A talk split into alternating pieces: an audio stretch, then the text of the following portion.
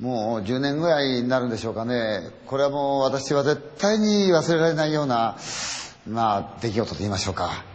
えーそういうことがあったんですね。それはあの、実は、私、親父を亡くしたんですね。ちょうど10年前になりますが、その時不思議なことがあったんですよ。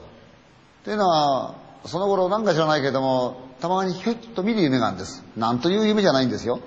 その夢っていうのはですね、こう、雨が降ってるんですよ。で、気がつくと私はですね、大きな楓の木の下にいるんですね。向こうにはっていうと、コンクリートの四角い建物があって、そこからこう、光が漏れてるんですよ。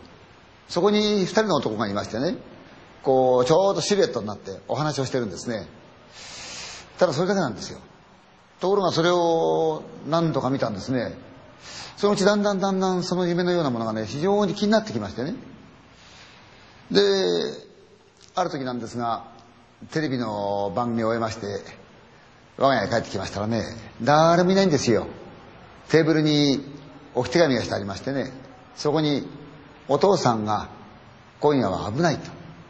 今、これこれこういうわけで、こういう病院におりますという女房からの手紙なんですね。びっくりしましてね。で、すぐにうちのマネージャーと車で持って、清瀬っていうところなんですよね。そこへ行ったんです。ところがなかなかわからない。どんどんどんどん辺りが暗くなってくる。夜中になってやっとその病院に着いたんですが、大きいこの森の中にある病院でしてね、おまけにその病院が工事中なもんですから入り口がわからないんですよ。遅い時間で、今もう面接、その面会のできる時間じゃないですから、しょうがない。どうやってか、その入り口を探して中へ入ろうとしましてね。その時不思議だったのが私ね、うちのその若手のマネージャーに、おい、こっち行ってみようかって言うんですよ。自分で言ったんです。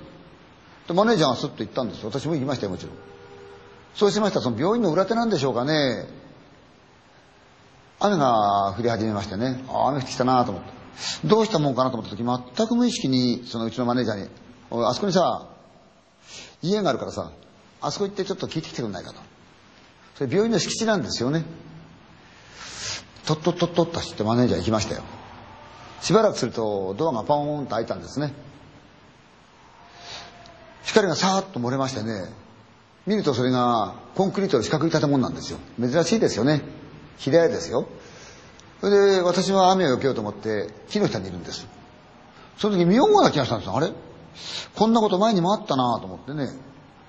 ひょいとこう上を見たんですよ。それで楓の木でしたよ。大きな楓の木でした。あ、そうか。私が毎回毎回見たあの夢、まさに今、自分の前で起きてることが夢のまんまなんですよね。四角いコンクリートの建物。光が漏れて、うちのマネージャーとその建物の人間ですか。男二人がですね、黒いシルエットになってお話をしてる。私は楓の下で待ってるんですよ。その時すごくこの、なんていうんですかね、恐ろしいというよりは寂しい気持ちになりましたよね。とっても嫌なことなんですが、その時に、ああ、親父はダメかなっていう、そういう気がしましたよね。病院なんですよね。病院の裏手なんですよ。そんな思い出がありますね。私あの、病院というとやっぱり、ある種、独特のなんていうんですかね、思いと言いましょうかね。それがあるんですよね。